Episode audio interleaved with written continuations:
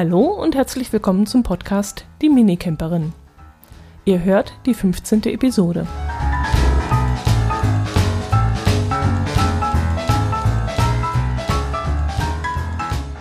Ich habe endlich wieder die Minicamper-Saison gestartet.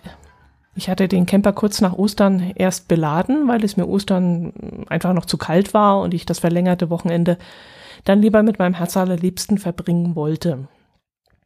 Beladen heißt, ich habe die Doppelrücksitzbank ausgebaut und auf den Dachboden gestellt. Der Einzelrücksitz, der ist ja immer ausgebaut, der steht, seitdem ich das Auto habe, immer im Dachboden. Und dann habe ich die beiden Boxen eingebaut. Die Boxen selbst waren noch befüllt, da musste ich eigentlich gar nicht so viel machen. Ja, und dann plante ich den Kurzurlaub. Ich hatte in der Woche, in der Christi Himmelfahrt war, freigenommen und wollte dann eigentlich nach Marktl am Inn auf dem Campingplatz dort fahren. Dort wollte ich drei Nächte bleiben und zwei ausgiebige Fahrradtouren am Inn entlang machen. Ich wollte mir das Haus vom äh, Ex-Papst anschauen und auch noch einen Abstecher nach Braunau machen. Und danach sollte es dann über ein paar Landkreise hinweg, die dann Richtung Bayerischer Wald lagen, nach Flossenbürg gehen, wo ich weitere zwei Nächte bleiben wollte, um unter anderem die dortige KZ-Gedenkstätte zu besuchen. Schließlich sollte es dann noch über einen Zwischenstopp an einem Grenzmuseum nach Klingenthal gehen, wo ich ein Geocaching-Mega-Event besuchen wollte. Tja, hätte, wollte, wenn und aber. Ich habe es nicht gemacht. Nachdem die ganzen Planungen fix und fertig waren, schmiss ich alles in den Papierkorb und habe dann beschlossen, an den Rhein stattdessen zu fahren. Fragt mich nicht, warum ich das getan habe. Ich weiß es nicht. Ich hatte einfach die ganze Zeit während der Planung so ein bisschen schlechtes Gefühl und einfach keinen Spaß an der Sache. Und als ich mich dann für den Rhein entschieden hatte, fiel dann ein dicker Stein von meiner Seele und ich dachte, ja, jetzt passt es, das fühlt sich richtig an. Der Ort, an den ich wollte, heißt St. Goa und ist bekannt durch den berühmten Lorelei-Felsen beziehungsweise diese gleichnamige Figur, die auf einer Landzunge im Rhein steht. Dort wollte ich schon immer mal hin. Hm, deshalb suchte ich mir dort einen Campingplatz und machte es mir wieder einmal unnötig schwer. Es gab nämlich einen Platz direkt am Rhein, der recht gut sein soll. Bei einer Recherche fielen mir dann aber ein paar Punkte auf, die mir dann doch nicht so ganz gefielen. Es soll da sehr laut sein, weil auf beiden Seiten des Flusses sowohl eine Straße als auch eine Bahnstrecke verläuft.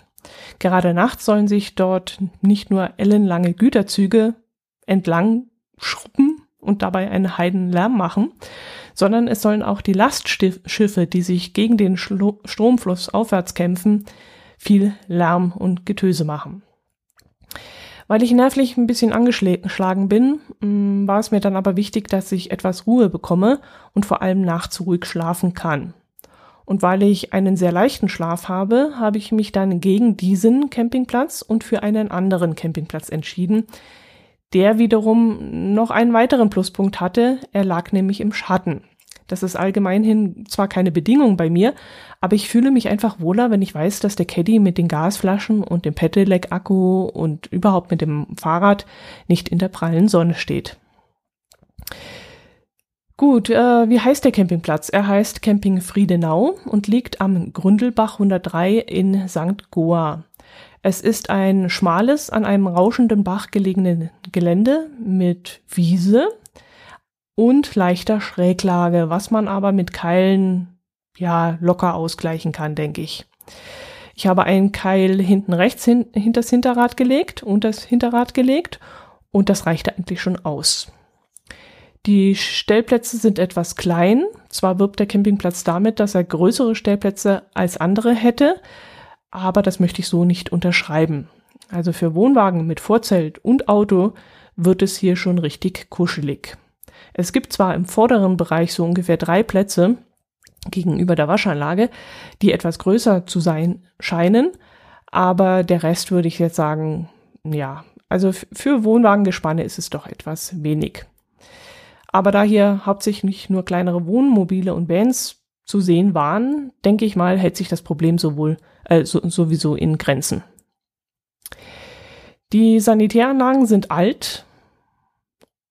Also ich möchte da nicht mal die Floskel in die Jahre gekommen verwenden, sondern sie sind alt und renovierungsbedürftig beziehungsweise sogar neubaubedürftig.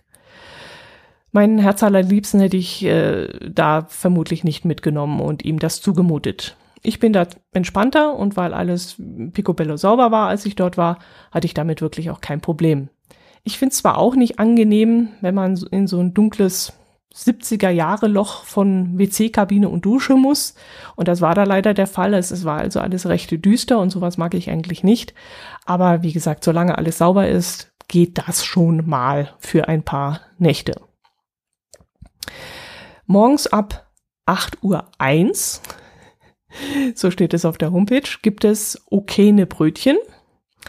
Ich denke, es waren Aufbackbrötchen oder war das jetzt nur, weil es Sonntag war? Nee, die am nächsten Tag, die schienen auch aufgebacken zu sein. Ich bin mir aber nicht sicher, ob das jetzt Rohlinge waren, die dann vor Ort aufgebacken wurden oder vom Bäcker so angeliefert wurden. Das weiß ich jetzt nicht.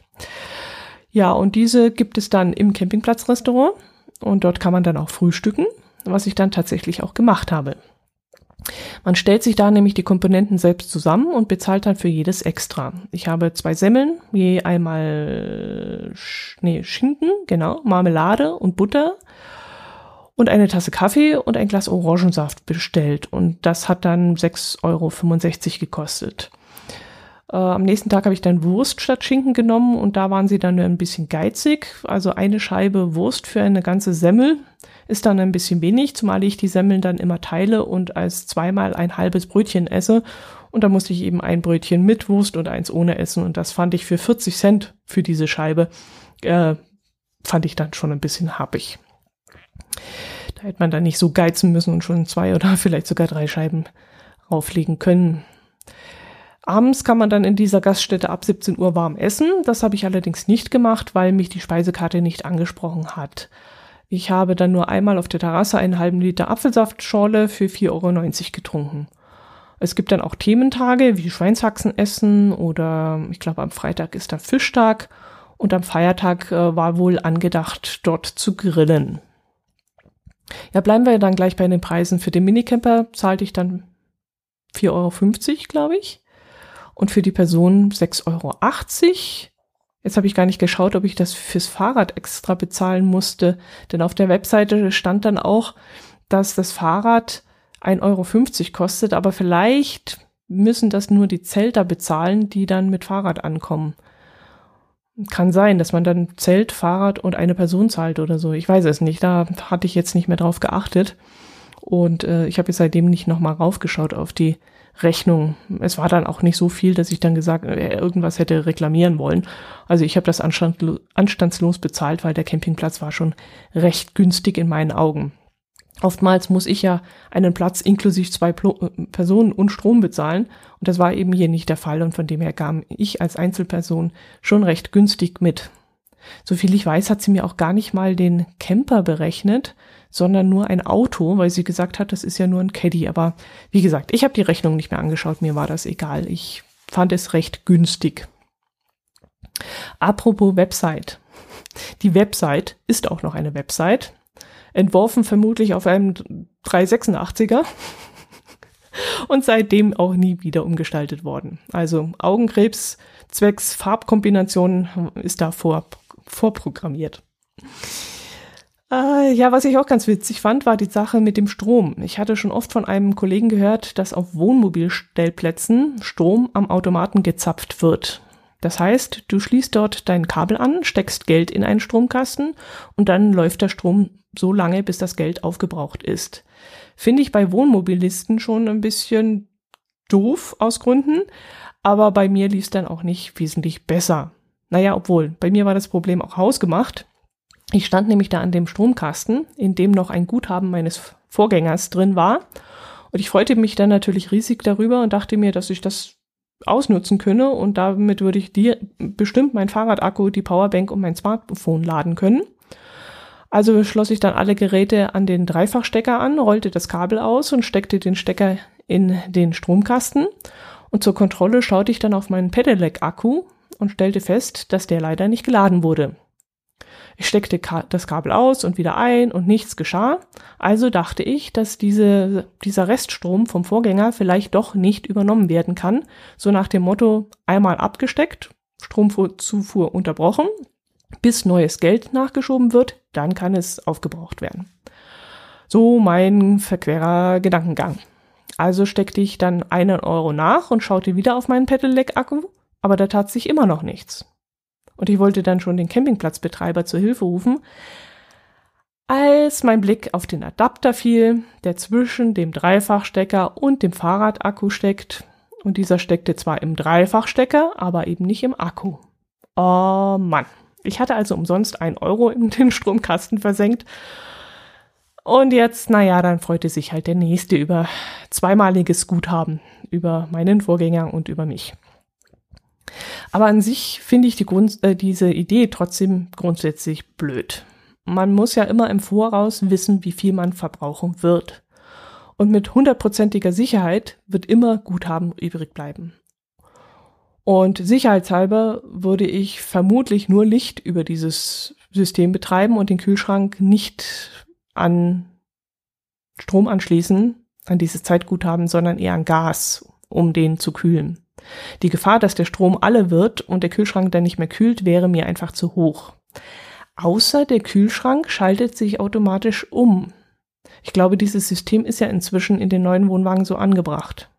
Ja, stimmt. Müssen sie ja dann sein, denn umgekehrt könnte ja auch die Gasflasche leer sein und dann besteht das Problem ja auch.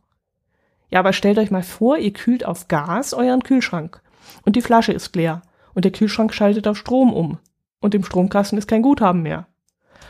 Alter, ist das ein Mist. Nee, das passt alles nicht. Also von dem her, bitte nicht so ein System, sondern wirklich Strom nach ablesen und Verbrauch und fertig. Also so ein, ja, das ist ja wie Jeton duschen, das ist ja auch Kacke. Also das muss man doch auf Campingplätzen echt jetzt nicht einführen. Klar, für den Campingbetreiber ist das natürlich eine schöne Sache, aber für den Camper selbst ist das ja noch schrecklicher als Jeton duschen. Ach je. Ja, wo geht's weiter? Ach so, ja, von der äh, Entfernung zum Ort kann ich euch noch erzählen. Gleich am Abend meiner Ankunft bin ich dann nach St. Goa gelaufen. Äh, es geht nicht besonders steil den Hügel hinunter. Man kann die circa, ja, ich würde sagen, 1,2 Kilometer steht auf der Homepage. Ich würde sagen, fast zwei Kilometer sind es dann bis ins Zentrum, wo es interessant wird. Kann man gut laufen. Mit dem normalen Fahrrad würde ich das trotzdem jetzt nicht unbedingt zurückfahren wollen. Mit dem Pedelec war das allerdings kein Problem. Äh, da war dieser Hügel nicht jetzt überhaupt nicht spektakulär. Zu Fuß ist man dann laut Homepage auch angeblich 20 Minuten unterwegs. Das kann hinkommen. Wie gesagt, bis zum eigentlichen Geschehen, also da, wo die Restaurants sind, würde ich jetzt mal 10 Minuten draufrechnen. Ich war am ersten Abend gleich einmal in einem Restaurant, von dessen Terrasse aus man direkt auf den Rhein und nach St. Gorshausen rüberschauen konnte. Bei Google Maps hatte die Gaststätte 4,6 Sterne. Ich hätte ehrlich gesagt nur maximal drei gegeben. Vielleicht mache ich das auch noch, ich weiß es nicht. Bis jetzt habe ich noch nichts geschrieben. Über Preise kann ich momentan nicht viel sagen. Ähm, alles steigt ja. Heizung teurer, Gas teurer, Transportkosten teurer, Löhne höher, Lebensmittel teurer. Also, wie gesagt, dass die Gastronomen das Ganze auf Speisen umlegen müssen, ist mir klar. Deshalb habe ich momentan noch kein Gefühl dafür, was so ein Essen inzwischen kosten darf oder muss. Aber eines ist klar, es muss schmecken. Äh, egal wie viel es kostet, es muss schmecken. Und das hat es eben nicht. Ich hatte noch eine relativ günstige Pizza für 9,90 Euro bestellt. Die Pizza Quattro Formaggi. Oder Formacchi. So spricht man es, glaube ich, aus. Nee, Formaggi. Formaggi müsste es heißen. Aber die schmeckte wie von Dr. Oetker. In Ordnung zwar, aber nicht so, wie man sich das in einem Restaurant wünscht. Also das kann ich mir mal zu Hause mal schnell in den Ofen schmeißen, ja, für 1,99 oder so. Aber in einer Pizzeria erwarte ich eigentlich was anderes. Der Boden schmeckte wirklich wie so ein fertiger Rohling von Dr. Oetker. Ähm, das Getränk mit dem besten Preis-Leistungs-Verhältnis, dann, das war dann das Malzbier. Da kostete die 0,33 Liter Flasche 2,90. Die große Flasche Wasser hätte 6,90 gekostet und ein 0,2er Glas Wein auch so um den Dreh. Und das war dann schon ein bisschen teuer. Also ich glaube 57 oder so hätte der Wein gekostet und das war ich nicht bereit zu zahlen.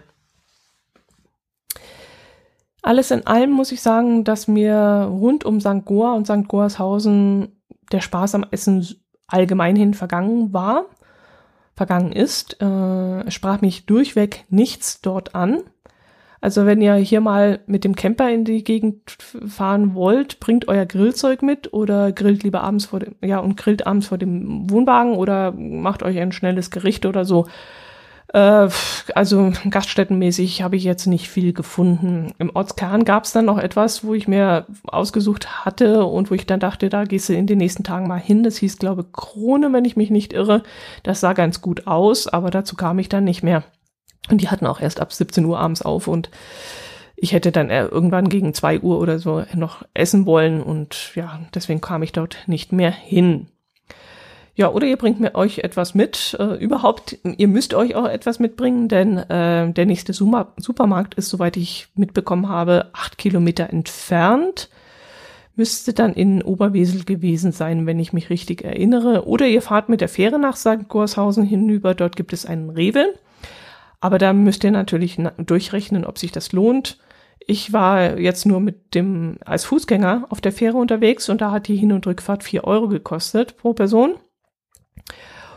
Was ein Auto kostet, weiß ich jetzt nicht, aber ich denke, da wird es wirklich klüger sein, ihr fahrt dann lieber auf der Pfälzer Seite zum nächsten Supermarkt. St. Goa selbst hat neben unattraktiven Restaurants, wie ich finde, meiner Meinung nach, ist immer nur ganz subjektiv aus meinem Kopf heraus und aus meinem Gefühl heraus, auch sonst nicht viel mehr zu bieten. Hier scheint die Devise zu sein, der Gast, der Kunde kommt sowieso nur einmal, da brauchen wir nicht attraktiv sein und um die Gunst des Kunden buhlen. Und St. Goarshausen ist da offensichtlich auch nicht viel besser. Sie sind zwar ein Tick attraktiver, aber dafür in meinen Ohren und in meinen Augen unhöflicher. Ähm, alles in allem würde ich euch lieber raten, ein paar Kilometer aufwärts oder abwärts zu übernachten und lieber einen Tagesausflug nach St. Goarshausen zum Lorelei-Felsen und zur Lorelei-Statue zu machen. Das wird vermutlich besser sein so vielleicht Richtung Bingen, Rüdesheim dort zu übernachten oder vielleicht an der Nahe irgendwo und dann einen Ausflug dorthin zu machen. Das finde ich jetzt besser. Optisch hat mir ähm, Oberwesel sehr gut gefallen. Allerdings bin ich dort nur einmal mit dem Fahrrad kurz zur St. Martin Kirche hinaufgefahren und einmal durch die Altstadt. Aber das, was ich in der Kürze gesehen habe, war sehr ansprechend. Ob die Restaurants dort besser sind, das weiß ich allerdings nicht. Das habe ich ja nichts ausprobiert. Äh, dort gibt es auch einen Wohnmobil- bzw. Wohnwagenstellplatz, der direkt am Fahrrad Fahrradweg liegt. Äh, daher konnte ich dann auch einen kurzen Blick drauf werfen. Die Stellplätze sind allerdings sehr, sehr, sehr, sehr klein und auch die Zufahrt ist sehr schmal. Und wenn ich richtig gesehen habe, sind die Waschhäuser in recht einfachen Containern untergebracht.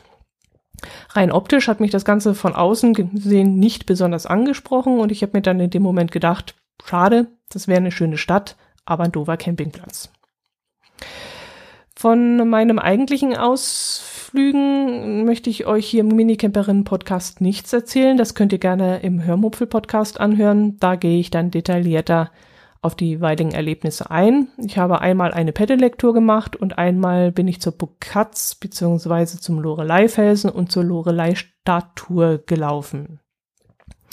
Ich blieb dann aber nur insgesamt drei Nächte auf St. Goa, äh, in St. Goa auf dem Campingplatz, was definitiv nicht am Campingplatz gelegen hat, sondern wie gesagt an dieser öden Gegend. Um, klar hätte ich ein paar schöne Wanderungen in dieser herrlichen Landschaft machen können, aber was nützt das, wenn man nirgendwo schön einkehren oder wenigstens einkaufen gehen kann, ohne gleich das Auto bewegen zu müssen? Und schön essen und schön einkehren, das ist mir schon sehr wichtig, äh, wie ich jetzt wieder gemerkt habe. Als ich dann beim Frühstück um meine Campingrechnung gebeten habe, schien es mir, als sei die Dame etwas enttäuscht, dass ich schon abreisen will. Sie hatte sich wohl schon an mich gewöhnt, wie ich da jeden Morgen auf ihrer Terrasse saß und alleine frühstückte.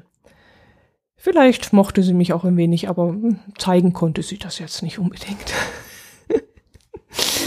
War etwas, ja, schüchtern. Norddeutsch kühl vielleicht, weiß ich nicht. Ich glaube nicht, dass sie aus der Gegend kam. Äh, der äh, Ehemann hatte einen Berliner Slang, sie eher so ein bisschen Küste, weiß ich jetzt nicht. Ja, ich wollte wie gesagt weiterfahren. Am liebsten wäre mir gewesen, noch nach Rüdesheim zu fahren. Dort bekam ich über den Feiertag aber keinen Stellplatz. Oder eben als Alternative nach Bad Münster am Stein, wo ich ebenfalls keinen Stellplatz bekam. Und deshalb rief ich eben beim Weingut äh, in der Nähe von Alzheim, äh, Alzheim, Alzey an, die mir dann zwar einen Stellplatz geben konnten, aber eben auch nur bis Christi Himmelfahrt. Dann müsste ich allerdings abreisen, weil der Platz dann ausgebucht sei. Okay, das war dann für mich soweit in Ordnung. Ich nahm dann das Angebot an. Ich fuhr dann aber erst einmal über Ida Oberstein, wo ich eine Mittagspause mit leckeren Knödel Dazu hört ihr dann auch im Hörmupfel-Podcast mehr. Und einen Landkreispunkt äh, als Geocacher machen wollte. Und dann weiter bis nach Alzey. In einem kleinen Vorort gibt es da nämlich ein Weingut, dem ein kleiner Campingplatz angeschlossen ist. Wenn ich es richtig verstanden habe, dürfen ja landwirtschaftlich genutzte Höfe in Rheinland-Pfalz drei Wohnmobilstellplätze anbieten. Das war auch schon wohl offensichtlich vor Corona so ohne diese großartig als zusätzliches Gewerbe und mit all den gängigen zusätzlichen Regeln anmelden zu müssen. Das, was man dort allerdings vorfindet, ist aber ein voll ausgestatteter Campingplatz. Nur halt in Miniaturform. Sprich, offiziell sind es wohl 18 großzügig angelegte Stellplätze, wo aber locker und bequem ein Wohnwagen mit Vorzelt und Pkw super viel Platz hat. Dafür gibt es aber nur zwei kleinere Waschräume mit jeweils, ja, wie erkläre ich das jetzt? Also am eigentlichen Stellplatz gibt es ein kleines Häuschen, in dem es jeweils für Damen und Herren nur eine Toilette, ein Waschraum und eine Dusche gibt. Und das für offiziell 18 Stellplätze. Aber an dem Winzergebäude auf der anderen Seite, auf der, auf der Campingplatz abgewandten Seite sozusagen, mm, was eigentlich die Weinhalle ist. wenn man also um die Weinhalle herumläuft, gibt es dort noch einmal einen Raum mit zusätzlich Dusche und Waschkabinen und Toiletten, die dann auch weniger besucht sind, weil sie eben auf der abgelegenen Seite des Gebäudes sind und man einmal drumherum laufen muss und das scheuen wohl die Gäste und laufen dort nicht gerne hin. Ein paar wenige, die hatten das so auserkoren als hübschere äh, Waschanlage und sind dann doch gelaufen, aber äh, der Hauptteil ist dann oben gegangen, beziehungsweise die Wohnmobilisten scheinen das Ganze auch gar nicht so genutzt zu haben. Also es verlief sich schon und wenn man so denkt, oh, 18 Stellplätze und dann nur ein Klo, eine Dusche, ein Waschraum. Das hat sich schon relativ gut verlaufen. Also mir ist es einmal passiert, dass nach mir gleich jemand in die Dusche rein wollte, beziehungsweise ich dann gerade dahin lief, als jemand aus der Dusche Raum, rauskam, aber sonst war das alles äh, im Bereich des Machbaren. Ja, so, äh, an diesem oberen Waschhaus gibt es dann an der Außenseite auch drei Waschbecken, um Geschirr zu waschen. Und gleich in der Nähe dort gibt es äh, eine Ablassanlage für, für Grauwasser für Wohnmobile. Ja, ich bezog dann einen Stellplatz auf dem Hauptgelände, das recht abfallend ist und auf dem ich dann ziemlich stark mit Keilen ausgleichen musste. Da ich da aber an dem Tag auch schon ziemlich müde war, stellte ich mich dann erstmal extrem dämlich an, mit allem drum und dran nämlich, mit falscher Position der Keile, mit Abwirken des Autos und schließlich auch noch mit erneuten Ausrichten, weil ich ja die Keile auf die falsche Seite der Räder gelegt hatte, denn so wie ich sie erst hingelegt hatte, würde ich nämlich die äh, bergab rollen, sobald sich die Handbremse löst. Also wenn die sich nachts aus Versehen lösen würde oder ich würde da mit dem Bein drauf kommen oder sonst irgendwas, dann würde ich nämlich ungebremst den Berg runterrauschen. Und deswegen habe ich die Keile dann auf der anderen Seite von den Reifen hingelegt und so würde ich dann vermeintlich durch die Keile noch aufgehalten werden, wobei die Schräge schon sehr extrem war und das Auto dann vielleicht sogar mit Schwung oder mit Eigengewicht doch ins Rollen gekommen wäre. Also ich hätte es nicht unbedingt ausprobieren wollen. Leider waren auch keine Steine oder so irgendwo herumgelegen, so dass ich dann wenigstens noch die Hinterreifen hätte noch äh, abbremsen lassen können durch die durch die Steine. Schade. Also ja, war ein bisschen blöd. Ich hätte mir gerne noch Zusatzkeile gewünscht, um das nochmal zusätzlich abzusichern. Gut, das ist jetzt für Nicht-Camper, aber ihr seid ja alle Camper, sonst würdet ihr ja hier am Podcast nicht zuhören. Äh, ja, irgendwann stand ich dann aber relativ sicher und ich konnte den Abend und die nächsten zwei Nächte dann dort auf angenehmster Weise auf dem Campingplatz verbringen. Die Nachbarn, die waren auch alle sehr nett und auch sehr ruhig und die Betreiber waren auch extrem nett und auch sehr kommunikativ. Gleich am ersten Abend habe ich dann an einer Weinverkostung teilgenommen und im Anschluss mein Weinregal wieder großzügig befüllt was eventuell von gewisser Bedeutung war, denn als ich dann planmäßig am Feiertag abreisen wollte, weil der Platz ja offiziell ausgebucht sein würde, nahm ich die Hausherrin dann abends beiseite und bot mir dann einen Stellplatz auf einer frisch gemähten Wiese an, die wohl gerne als Zeltwiese genutzt wird, falls mal ein paar Fahrradfahrer auf diesen diversen Routen, die da vorbeiführen, da gibt es eine Hügelroute, also Hügel, Hügelroute oder so, dann einen Mühlenweg und auch noch einen Selztalradweg. Und wenn die Fahrradfahrer da unterwegs waren, dann konnten sie dort auf dieser Wiese übernachten. Da ich ja jetzt nicht schlecht Nein sagen konnte, wenn sie mir schon so ein Angebot gemacht hat, willigte ich dann gerne ein und zog dann noch äh, eine Nacht auf die Zeltwiese im Garten um, äh, was oder beziehungsweise nach zwei Nächten auf der oberen Wiese bin ich dann noch umgezogen, mit der Option, ein oder drei Nächte noch zu bleiben. Aus Gründen bin ich dann aber nur eine Nacht dort geblieben. Ähm, ja. Gut, der Umzug war dann innerhalb von 15 Minuten erledigt. Ich schmiss einfach nur die Keile ins Auto und nahm die Verdunkelung der Front-, Rück- und vorderen Seitenscheiben ab und fuhr dann die 100 Meter auf den nächsten Platz. Dann alles wieder zurückbauen und fertig. Die ähm, Zeltwiese ist dann auch etwas ebener als der obere Bereich. Danach chillte ich noch ein, ein wenig und schließlich konnte ich den Urlaub dann verlängern. Äh, ich überlege gerade noch, ob ich euch noch von der Weinprobe erzählen soll. Eigentlich gehört es ja zu diesem Campingplatz dazu. Es ist ja schon etwas Besonderes, einen Campingplatz mit Winzer zu haben, beziehungsweise Winzer mit Campingplatz. Mm, ja, also wenn man auf dem Campingplatz steht, wundert man sich erst einmal, warum das ein Winzer ist, weil man rundherum mehr Getreidefelder sieht als Weinfelder. Aber in circa so 600 bis 800 Metern würde ich jetzt mal schätzen, gehen dann die Hänge los und darauf befinden sich dann eben die Weinreben. Ich bin mir auch nicht sicher, ob dieser Winzer alle Weinsorten, die er verkauft, auch selbst anbaut.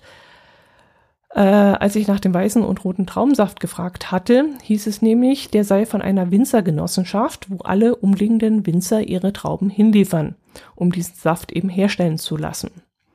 Andererseits sagte man mir bei der Weinprobe auch, der Winzer sei ein sehr experimentierfreudiger Mensch und deshalb würde er auch so viele Weinsorten anbauen.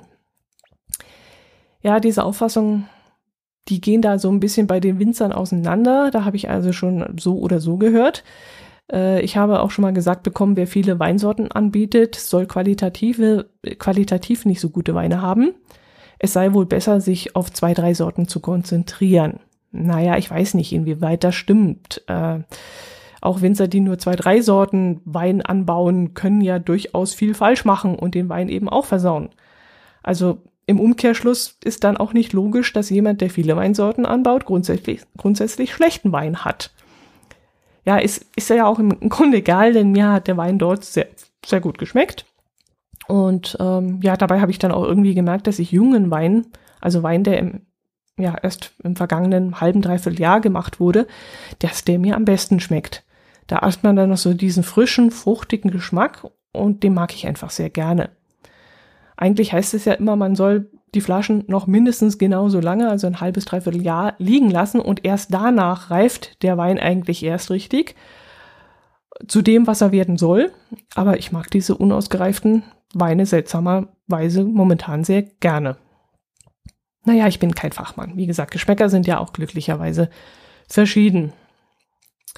Ja, bei der Weinprobe waren ungefähr so acht bis zehn Leute, würde ich jetzt mal schätzen, vor Ort mh, mm, Deutsche und Holländer waren, die vom Campingplatz gekommen waren. Aber auch äh, ja, ein Auto kam angefahren mit AZ-Nummer Und die hatten wohl schon öfter dort eingekauft und ähm, haben dann nur ein paar Flaschen mitgenommen. Und ich nehme mal an, die kommen dann öfters dorthin. Die werden aus der Gegend, Einheimische aus der Gegend gewesen sein mit AZ-Nummer. Ja, wir nahmen dann, ähm, also ich nahm dann einen weißen Burgunder und eine Riesling-Spätlese mit. Beides kannte ich schon und wusste, dass ich das ganz gerne trinke. Neu für mich waren die Rebsorten Portugieser Weißherbst, Faberrebe und Mojo Muscat. Von denen hatte ich noch nie etwas äh, ja, probiert oder mitgenommen. Vor allem die Faberrebe hat mir vor Ort wirklich sehr gut geschmeckt. Und jetzt bin ich mal gespannt, wie sie mir dann daheim munden wird. Das ist ja immer ein bisschen anders, wenn man dann wieder zu Hause ist. Für meine Herz allerliebsten kaufte ich dann noch je eine Flasche roten und weißen Traubensaft. Ich finde ja, dass Traubensaft, der vom Winzer gemacht wird, überhaupt nicht mit dem zu vergleichen ist, was man im Supermarkt so allgemein hin bekommt. Normale Supermarkt-Traubensäfte, die trinken wir nämlich nicht, gar nicht gern, weil die immer so eine kratzige Säure im Hintergrund haben und so richtig, ja, weiß ich nicht. Und der Traubensaft vom Winzer, der ist immer, ach, die, das mögen wir dann. Also der ist immer so ein bisschen feinmundig, würde ich das jetzt beschreiben. Ja, jetzt wäre die Episode eigentlich schon viel, viel, viel, viel zu lang. Aber wenn ich jetzt den Rest noch in eine eigene Folge packe, dann ist das auch irgendwie doof. Ich könnte euch noch von meinen, von meinem Frühstück dort bei dem Winzer erzählen.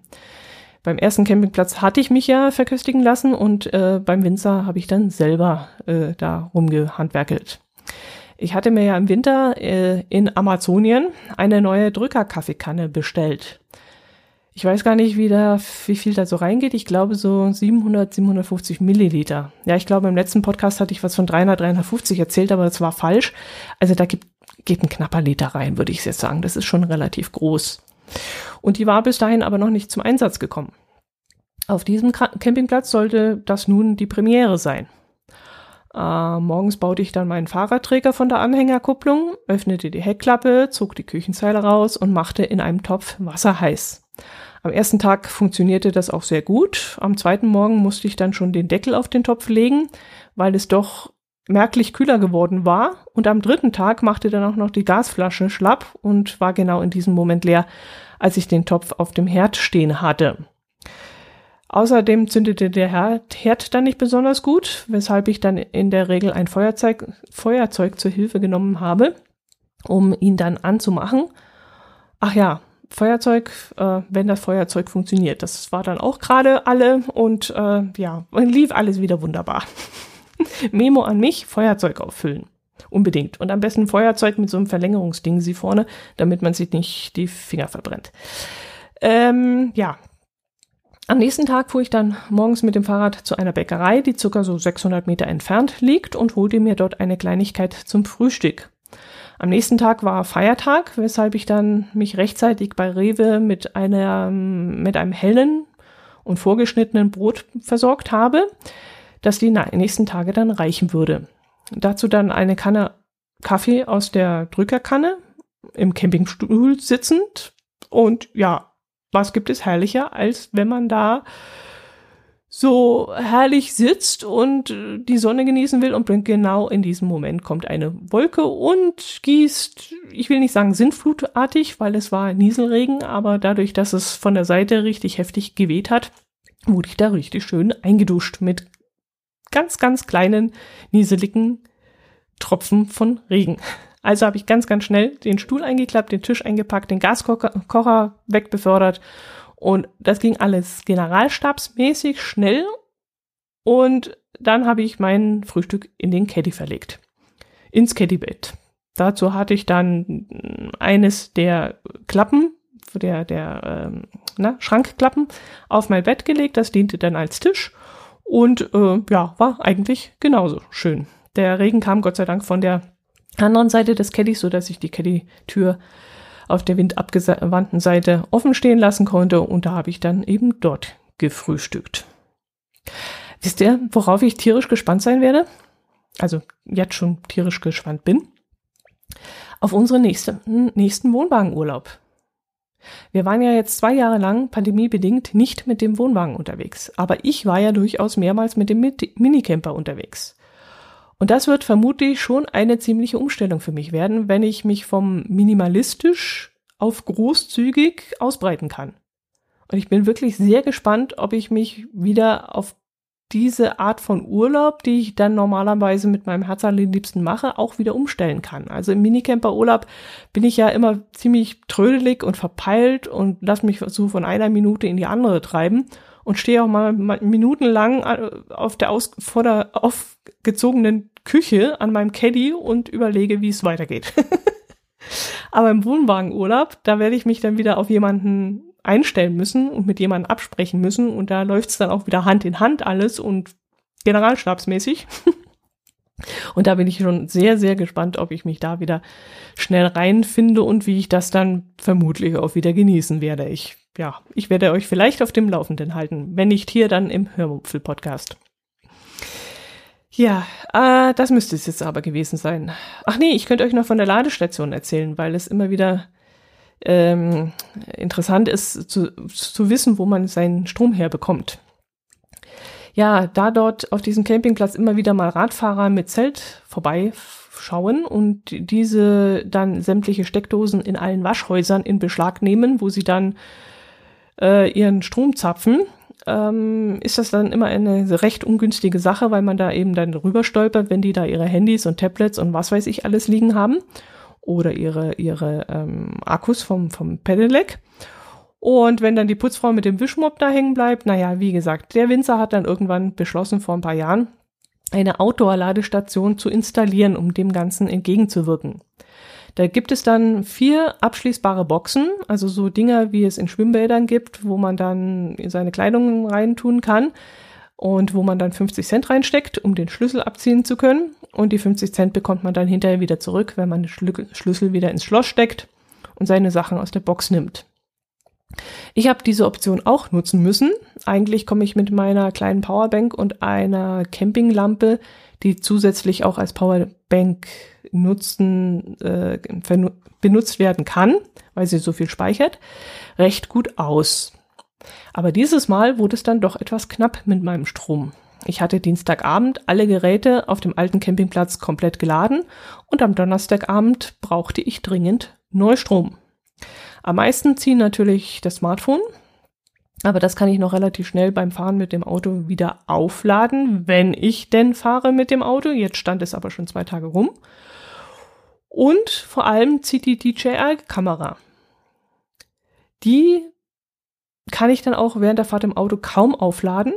Da bewegt sich kaum was über die Autobatterie. Und sie saugt dann wahnsinnig viel von der Powerbank raus. Also wie ein Schwamm saugt die, die Powerbank leer. Was die Strom frisst, auch überhaupt beim, beim Filmen verbraucht so viel Strom, dann auch noch beim Saugen, also unfassbar. Ja, und deshalb gab mir die Campingplatzbetreiberin einen Schlüssel für eine dieser Boxen in der Box waren dann zwei normale Steckdosen und eine USB-Buchse. Die USB-Buchse war aber völliger Mist. Ich weiß zwar jetzt nicht, also ich war nicht lang genug vor Ort, um das Problem zu lokalisieren, aber entweder kam da gar kein Strom raus oder nur so wenig, dass mein Gerät, das ich dort angesteckt hatte, zu wenig aufgeladen worden war. Ich glaube, wenn ich mich richtig erinnere, ich hatte die Powerbank dran gehängt und als ich am nächsten Tag mein Handy über die Powerbank laden wollte, waren nur acht Prozent möglich und dann war die Powerbank schon wieder leer. Und da war definitiv irgendwas schiefgelaufen. Also entweder ging die USB-Buchse gar nicht oder zu langsam, zu schlecht. Aber die normalen Steckdosen, die hatten funktioniert. Also mein Fahrradakku und das Smartphone waren komplett aufgeladen worden. Ja, als Fazit zu dem Campingplatz kann ich auf jeden Fall sagen, dass ich, sollte ich wieder einmal in der Nähe sein, hundertprozentig wieder dort übernachten würde. Die Gegend bietet zwar nicht allzu viel, um dort länger zu verweilen, aber ich könnte mir durchaus vorstellen, beim nächsten Mal die Pedelec-Tour nach Worms nachzuholen, die ich eigentlich noch machen wollte, die ich aber wegen meines verfrühten Abreisens nicht mehr gemacht habe. Und für einen Weinkauf, Weineinkauf mit Zwischenübernachtungen von zum Beispiel, wenn man in Holland Urlaub gemacht hat oder so, könnte ich mir das auch durchaus vorstellen, dort wieder einmal zu halten und dann abends eine Weinprobe mitzumachen, die immer, glaube ich, zwischen 17 und 19 Uhr stattfindet. Am Feiertagen, glaube von 18 bis 19 Uhr, so viel ich weiß.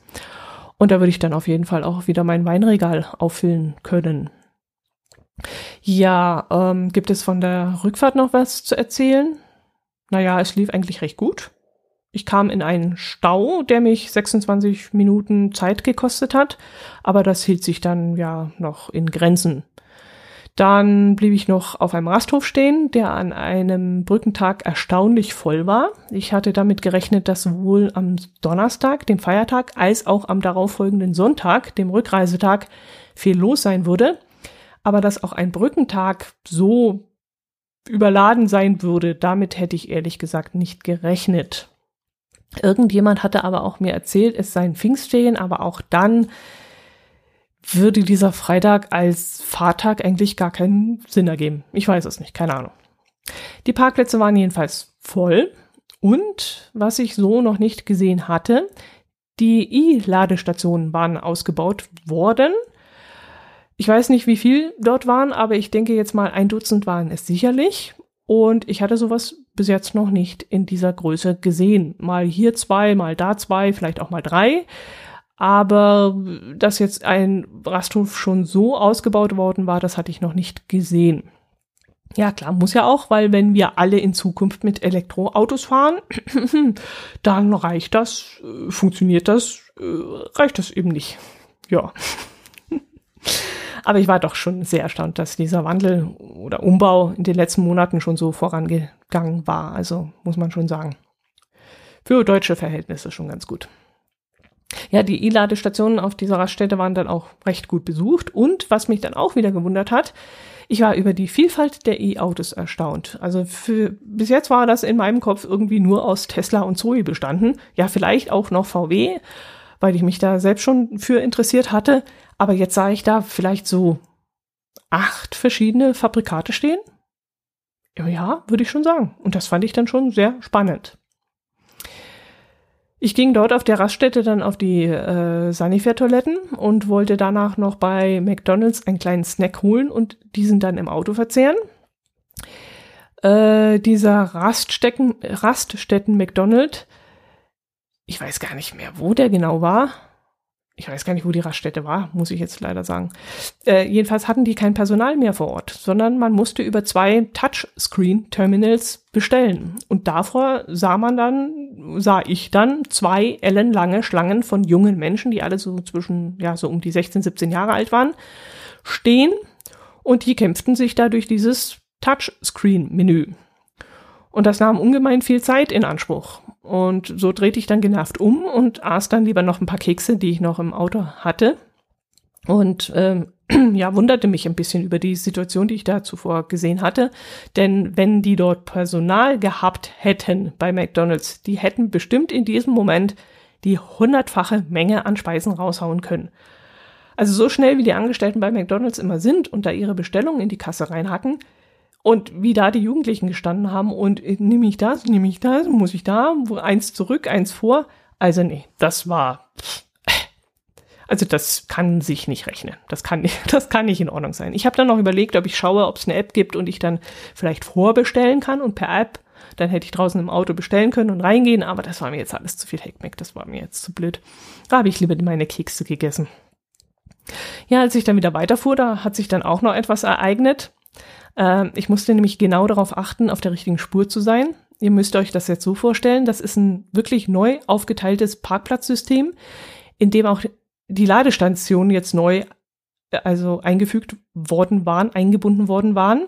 Und dadurch war der Streckenverlauf auf dieser Raststätte ein bisschen anders als auf älteren Rasthöfen. Und deshalb habe ich mich sehr stark konzentrieren müssen, wo ich da hinfuhr, damit ich nicht plötzlich als Geisterfahrer ende. Hinzu kommen dann natürlich auch noch die vielen Menschen, die da auf den Parkplätzen so trantütig und unkonzentriert querbeet rumlaufen. Ja, ihr kennt das ja auch, wie man da immer sehr genau aufpassen muss. Jedenfalls konzentrierte ich mich da sehr stark, als mir plötzlich eine ältere Dame mit einem dicken Benz entgegenkam, auf meiner Spur. Ich stützte dann, sah dann aber sofort den Pfeil, der in die richtige Richtung auf meiner Spur zeigte, sprich, ich war richtig und als die Frau dann auch schon auf ähm, äh, rechts lenkte, also von mir weg, war ich dann erstmal beruhigt. Sie fuhr dann aber auf eine gepflasterte Fläche, die dann in meiner Fahrtrichtung links war. und die offensichtlich für den Fußgängerbereich gedacht war. Wie sie jetzt auf diesen Fußgängerbereich hinaufkam, ich nehme an, dadurch, dass sie gegen den Strich fuhr, war das auf diese Seite niedriger und sie konnte darauf fahren. Und nun fuhr sie aber auf der anderen Seite wieder runter und dort tat sich dann ein Problem für sie auf, denn auf der anderen Seite des Fußgängerbereichs äh, war ein hoher Bürgersteig zu finden, so dass die, die eigentlich richtig rumfuhren, die Autos, nicht dort aus Versehen rauffahren konnten. Ich hoffe, ich kann euch das jetzt einigermaßen erklären. Jedenfalls, die Frau fuhr halt gegen den Strich, fuhr auf diesen Bürgersteig, äh, also auf diesen, diesen äh, Fußgängerbereich und auf der anderen Seite auf einen sehr hohen Bürgersteig wieder runter. Und sie fuhr nicht besonders langsam dort wieder runter. Und es kam, was kommen musste. Sie setzte auf, und zwar mittig mit ihrem Fahrzeug, genau an dieser Kante des Bürgersteigs. Und es machte einen riesen Krach und bam, hatte sie sich das Mittelteil beschädigt. Sie blieb dann sofort stehen. Ich hoffe, sie blieb auch stehen und äh, so trantütig wie die da rumguckte, hoffe ich, dass sie nicht wieder losfuhr, weil ich denke, sie hätte sich dann unten alles aufgerissen. Aber ich gehe jetzt mal davon aus, ich, ich musste weiterfahren, ich konnte jetzt nicht da Maul auf dem Pfeil halten. Ich gehe davon aus, dass sie stehen blieb und dann musste sie da irgendwie wieder runtergeholt werden. Also entweder mit dem Abschleppdienst oder Mechaniker, irgendwas musste dann kommen und sie da befreien. Ja, da erlebt man was, wenn man unterwegs ist. Gut, jetzt ist es doch etwas länglich geworden. Schauen wir mal. Oh ja, ich hoffe, ihr ihr nehmt mir das nicht übel. Aber das jetzt aufteilen auf zweimal, das wäre jetzt auch blöd gewesen. Gut, das soll es jetzt gewesen sein. Macht es gut. Ähm, die nächste Folge wird sowieso auf sich warten lassen. In nächster Zeit ist nichts weiter geplant mit dem Minicamper. Und deswegen ähm, verabschiede ich mich jetzt, wünsche euch eine gute Zeit. Ich würde freuen, ich würde mich freuen, von euch zu hören. Bleibt gesund. Servus.